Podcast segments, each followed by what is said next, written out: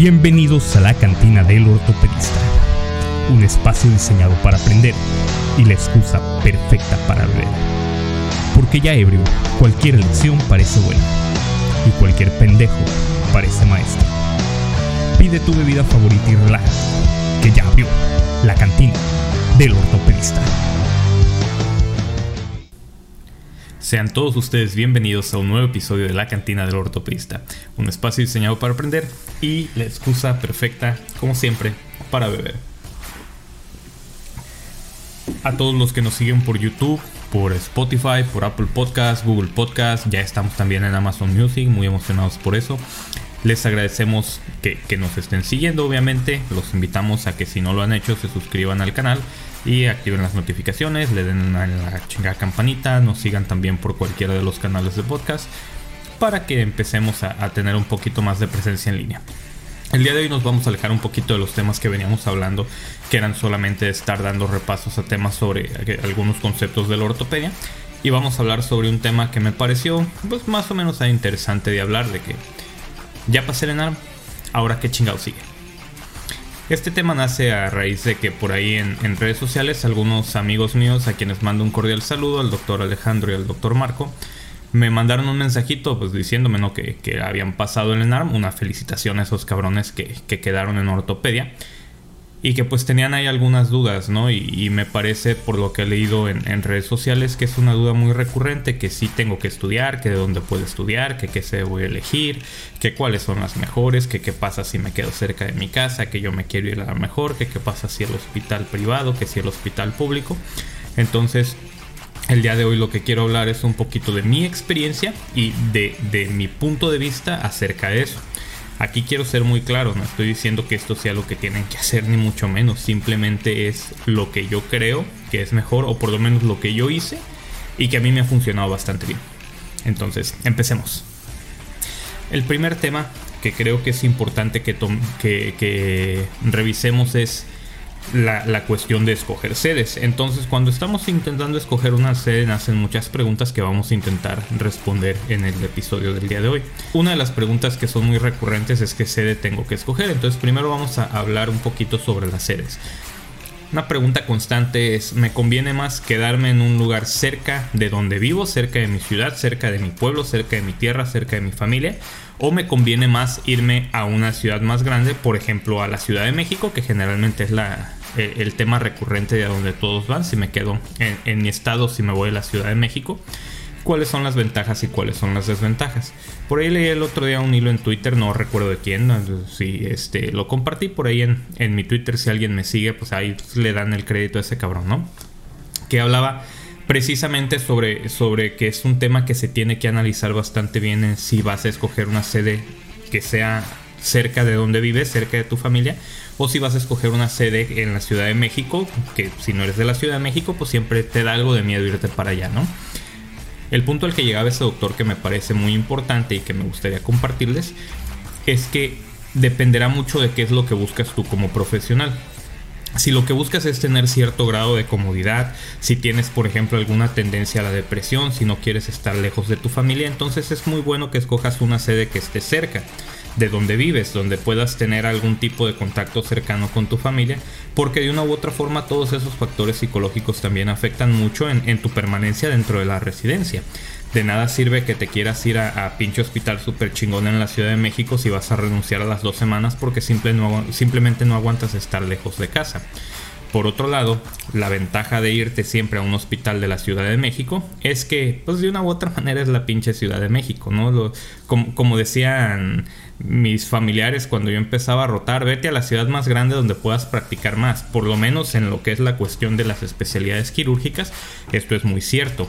Aquí eh, quiero hacer un punto importante ahorita que lo menciono, que estoy hablando solamente de especialidades quirúrgicas. Las especialidades médicas, mi, mi opinión puede sonar muy pendeja y obviamente no es para nada, no, no se debe tomar en cuenta, pero yo creo que, que un, una especialidad clínica donde la hagas la puedes hacer bien, porque al fin y al cabo sí tienes que tener práctica, sí tienes que hacer ciertos procedimientos, sí tienes que tener contacto con, con muchos pacientes para poder obtener más experiencia de ello, pero al fin y al cabo no necesitas, creo yo, otra vez, a lo mejor estoy siendo muy pendejo, más que estar leyendo un chingo para estar conociendo más acerca de, esta, de estas enfermedades y de su manejo, que al fin y al cabo todo el, proceso de trabajo de un clínico ocurre acá arriba, en, en la cabeza, y si tienes los conocimientos que obtienes de un libro, los puedes aplicar con un paciente. Naturalmente, si ya los aplicaste con pacientes antes, el resultado será mucho mejor, pero no necesitas tener tanta práctica ni desarrollar tantas habilidades manuales como si lo necesitamos los quirúrgicos. Entonces, esto, este episodio va más enfocado al área quirúrgica que al área clínica. Habiendo dicho esto, en el área quirúrgica, mientras más procedimientos hagas naturalmente, tus habilidades van a ser mejores y puedes hacer más procedimientos en una ciudad grande donde tienes acceso a poder estar haciendo todo ese número de procedimientos. Entonces, local, o, foráneo, hacerlo en CDMX o hacerlo en un lugar cerca de ti, depende absolutamente de lo que quieras. Si te vas a la CMX, sacrificas comodidad, sacrificas estancia con tu gente. Si te quedas cerca de tu casa, a lo mejor estás sacrificando la, posibilidad de poder agarrar un poquito más de manitas, ¿no? Totalmente su, su decisión. La otra pregunta que se hacían ahí es, ¿meto a una sede que sea en un hospital privado o hago en el instituto? Y aquí también es una pregunta que depende mucho de lo que quieras. Si tú quieres agarrar manitas, nunca vas a operar tanto en un hospital privado como lo vas a hacer en un hospital público, por la simple razón que los hospitales privados estás operando pacientes privados que no te van a dejar operarlos a ti, te van a dejar entrar a ver, vas a ser un ente inanimado pegado a la cola de un separador cuando muy bien te vaya. Y ya, no vas a tener eso, pero sí vas a obtener mucha experiencia sobre cómo es el, manejo del paciente privado y cómo poder estar, pues ahora sí que viviendo bien a partir de, la medicina. Sin embargo, para, en, aras de obtener este, este conocimiento, vas a estar sacrificando mucho de tu habilidad quirúrgica. Y pasa completamente lo contrario cuando te vas al instituto. Vas a obtener mucha habilidad quirúrgica, pero vas a ser muy pendejo para la priva, porque es cierto cuando estás en el instituto nadie te enseña cómo chingado se mueve la priva. Inclusive a mí me tocó tener maestros, no voy a decir quién para no pasar a chingar a esos cabrones, que les preguntaba acerca así tipo de... Y por una cirugía de estas en la priva, ¿cuánto, cuánto sale o cómo le haces para los... cómo son los llenados de informes médicos, cómo se trabajan con aseguradoras, cuánto es lo que puedo cobrar, cuánto puedo hacer de esto y aquello. Y no te decían, son muy celosos al respecto. Digo, los que me tocaron a mí, ¿no? Puede haber algunos que dirán, no mames, esas son cosas que se les comparte a todo el mundo.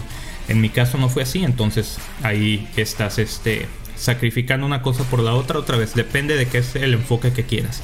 Si de todos modos le vas a vender tu, tu alma al instituto cuando salgas de la especialidad, pues mejor vete metiendo de una vez al, al instituto para que ya tengas algo de camino avanzado y ya sepas cómo se maneja. Si tu tirada es siempre mantenerte en la priva y vivir exclusivamente de la priva, meterte en un hospital privado no es una mala idea porque vas a hacer conexiones, vas a saber cómo se mueve. Nada más lo que sí te recomendaría ahí entonces es que rotes en algún momento por un hospital público donde hagas amistades, que los cabrones sean muy buenos para operar, porque en algún momento va a llegar algo que tú no vas a poder resolver y vas a necesitar hablar de un cabrón que sí pueda resolverlo y entonces esas amistades también son importantes. Ahí ya respondimos esa pregunta. Ahora, si ya decidiste que mejor te vas a meter al instituto. La pregunta que sigue es ¿a cuál instituto me puedo meter? Tenemos la Secretaría de Salud Pública, tenemos el Instituto Mexicano del Seguro Social, tenemos la Cruz Roja, tenemos Pemex, tenemos el IMSS, ya, habíamos dicho el IMSS, discúlpame, tenemos el ISTE. Entonces, ¿cuál es el mejor de todos? Otra vez, en mi experiencia o en, mi punto de vista muy personal, yo creo que el, mejor instituto para hacer la especialidad, si decidiste hacer un instituto, es que te metas al IMSS. Por el simple hecho de que es de, de los institutos que tienen mayor presupuesto. Entonces, por, debido a esto, es muy probable que a donde te metas al IMSS tengan lo que necesitas para operar por lo menos las cosas básicas. También otros institutos como, como el ISTE tienen bastante, bastante presupuesto por el hecho que son hospitales ahora sí donde, donde van a atenderse los trabajadores del Estado y pues serían muy pendejos si no tienen lo, lo, mínimo indispensable para trabajar pero no tienen gran cantidad de pacientes ahí, por lo menos no en los hospitales donde yo estuve rotando, ¿no? Entonces sí, hay algunas deficiencias en ese sentido. Mi opinión personal es que el IMSS es la, mejor posibilidad que tienes ahí. Además de que también cuando sales del IMSS ya llevas avanzados por lo menos esos cuatro años de especialidad o tres en algunas especialidades quirúrgicas que también las hay. y este de, solamente tres años y que ya te lo cuentan como antigüedad. Que si bien eso ya es una mamada porque en realidad los, ya los planes de retiro están muy jodidos y pues ya no podemos aspirar a jubilarnos no pero bueno ya ese es mi punto de vista muy personal al respecto. Por eso es por lo que yo considero que, que el IMSS es la mejor opción ahora de todas las opciones del IMSS cuál sería la mejor sede Hablando precisamente de ortopedia, yo tengo así como que mi top 5 de, las sedes para, para, hacer ortopedia en el IMSS. Que uno es pues naturalmente Magdalena de las Salinas, no puedo hablar mal de mi casa, ahí me entrené, ahí la voy a recomendar siempre. Un muy buen hospital, son, pues mejor dicho, una muy buena unidad médica de alta especialidad porque son dos hospitales Tienes dos torres, que es la torre de trauma, tienes la torre de ortopedia, cada una dividida en servicios y en cada una vas a estar operando cosas distintas dependiendo del mes en el que estés rotando. Te vas a dedicar un mes a operar solamente caderas o un mes operando solamente prótesis o un mes operando solamente artroscopía. Entonces es muy, muy didáctico en ese sentido, a diferencia de otros hospitales que pues van operando lo que les va llegando, ¿no? Y es un UMAES, es una unidad médica de alta especialidad. ¿Cuál es la, desventaja de esa unidad? Si me preguntan a mí que al ser una unidad médica de alta especialidad no hay internos. Entonces el R1 no solamente es R1, sino también es el MIP1 y el MIP2 y por eso es un poquito pesado por la carga de trabajo que hay. Pero por lo menos en, mis tiempos este, sí había un chingo de trabajo, pero la, convivencia entre residentes era bastante buena, con algunas excepciones, obviamente, no, no todos son unos panes de Dios, y había algunos güeyes que eran unos hijos de la chingada que pues son, medio mamones, ¿no? Pero ese es mi top 1, el, que está hasta arriba es Magdalena. El siguiente, pues ves, o naturalmente el Hospital de Lomas Verdes, también del IMSS, que está en el Estado de México. Es un muy buen hospital para hacer la residencia de ortopedia. Muy similar el manejo a Magdalena de las Salinas, simplemente en lugar de ser dos torres, es solamente una torre. En teoría tienen menos pacientes, pero de todos modos operas demasiado y operan bastante bien. Tengo muy buenos amigos que son egresados de ahí, que son muy buenos ortopedistas. Siguiente Centro Médico Nacional de Occidente, nada más porque pues, está aquí cerquita, ¿no? Y este es del estado de Jalisco. Y he escuchado hablar muy bien de él. Conozco varios que son egresados de ahí que son muy buenos. Desgraciadamente conozco otros que no son tan buenos, pero bueno, eso se puede decir de cualquier hospital, ¿no? El, el ser egresado de un hospital automáticamente no te hace el mejor para operar. Seguido por Monterrey y después el Hospital de Puebla. Y ese es mi top 5. Hay otras este, oportunidades que también siguen siendo hospitales de especialidades que pueden escoger, que son bastante buenas. Uno de estos doctores que les digo que me contactó por redes sociales me mandó el, cuadrito de las sedes que pueden escoger ahorita. Y como aumentaron un chingo el número de plazas, también aumentaron un chingo el número de sedes. Y va a haber muchos residentes que van a estar trabajando en hospitales generales de zona u hospitales regionales. Si bien pues la idea es que, haya residentes que puedan atender también las cosas en esos lugares, en teoría para quitarles un poquito de la carga de trabajo a los hospitales de especialidades, que esa es pues toda la tirada. Muchos hospitales regionales no tienen lo mínimo, mínimo indispensable para trabajar. O tienen pocos quirófanos o como hay más especialidades pues te vas a estar peleando los quirófanos con otras especialidades. Lo que no pasa en los hospitales que son exclusivamente de trauma porque ahí se opera única y exclusivamente trauma. Bueno, hay, hay, otras especialidades que también operan ahí, pero ya tienen su quirófano aparte esos güeyes, ¿no? En Magdalena, por ejemplo, hay neurocirugía y también hay cirugía plástica y reconstructiva y cirugía maxilofacial. Ahorita como ya este agarran un chingo de, gente. No sé si hay alguna algún quirófano exclusivo para otra especialidad, pero esos eran los que estaban cuando, cuando roté yo, ¿no? Entonces ahí es, ese es mi punto de vista en qué sedes son las que pueden elegir y por qué. Después otra pregunta que es muy recurrente y que he visto mucho en, en redes sociales y que esto sí hay opiniones muy divididas al respecto es ¿estudiar o no estudiar? Entonces, ¿cuáles son las ventajas de no estudiar? Pues simplemente de que ya te la viviste un chingo de tiempo estudiando para el pinche NARM. Y pues ya te toca un pinche descanso, la neta. También no eres una puta máquina que puede estar ahí pegado un puto libro todo el día. También se falta divertirse un poquito. Te falta sentarte un día, escuchar la cantina del ortopedista y estar tomando poquito alcohol. Es sano, A todos nos hace falta. Entonces, esas son las ventajas de no estudiar. Y no está mal, si no quieres estudiar no está mal que no estudies. Ahora bien, ¿cuáles son las ventajas de sí estudiar? Pues que te podrá pasar como, como nos pasó a algunos de nosotros, que llegamos al hospital y nos hicieron el comentario. Si ya sabían desde hace varios meses que iban a, entrar a una especialidad de ortopedia, porque vergas no se pusieron a leer tantito de ortopedia y te meten el chile al inicio, ¿no? Pero pues desde un punto de vista muy práctico, de todos modos te van a meter el chile durante todo el primer año. Entonces, estudiar o no estudiar es una decisión completamente personal. Yo sí estudié, yo estudié bastante y de todos modos me metieron el pito. No me metieron el pito tan culero como se los metieron otras personas, pero igual a todos les toca su metida de reata. El R1 es una metida de reata todo el año. Entonces, eso es la... Ahí ustedes decidan, ¿no? Si deciden estudiar, entonces ¿de dónde chingados estudiar? Les voy a dejar en, los comentarios, en los comentarios, en, la descripción del video unos links con algunos libros que yo considero que son libros básicos que deben de leer y con temas así, repasos chiquitos de, cosas rápidas para poder defenderte un poquito cuando entras, ¿no? Obviamente ni de pedo pueden obtener toda la información que se necesita de ahí y es nada más una embarradita para que no llegues tan, tan en blanco a la residencia. Pero ahí están, ¿no? Ahí se los dejo y, los descargan sin ningún problema. No tiene nada de que, de que te mandan a links y links y links. Descargas directas y listo. Ahora bien, ya decidieron todo eso. ¿Qué esperar del R1? ¿Qué chingados quieren esperar del R1? No, es una metida de pito, ¿no? Esa pregunta es muy tonta.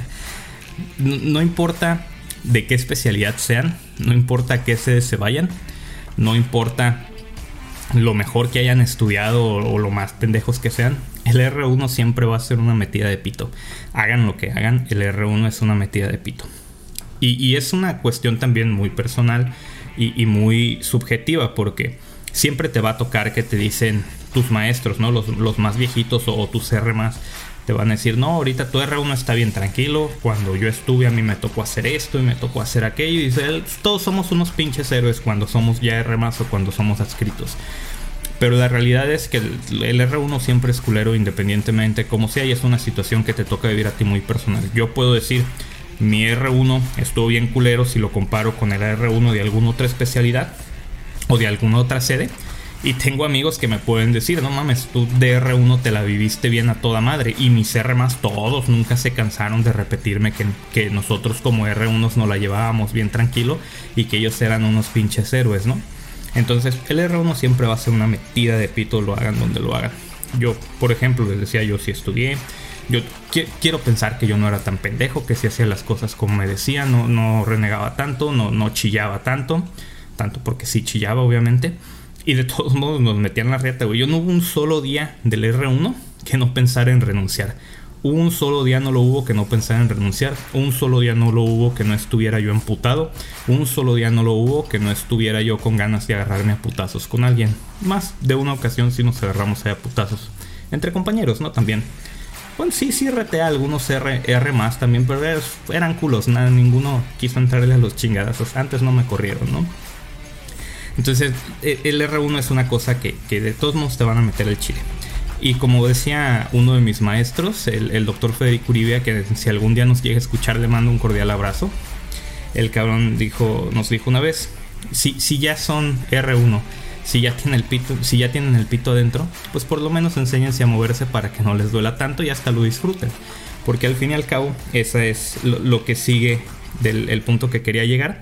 Es que lo importante o, lo que yo creo que te ayuda más a resistir en el R1 es las amistades que haces con tus compañeros.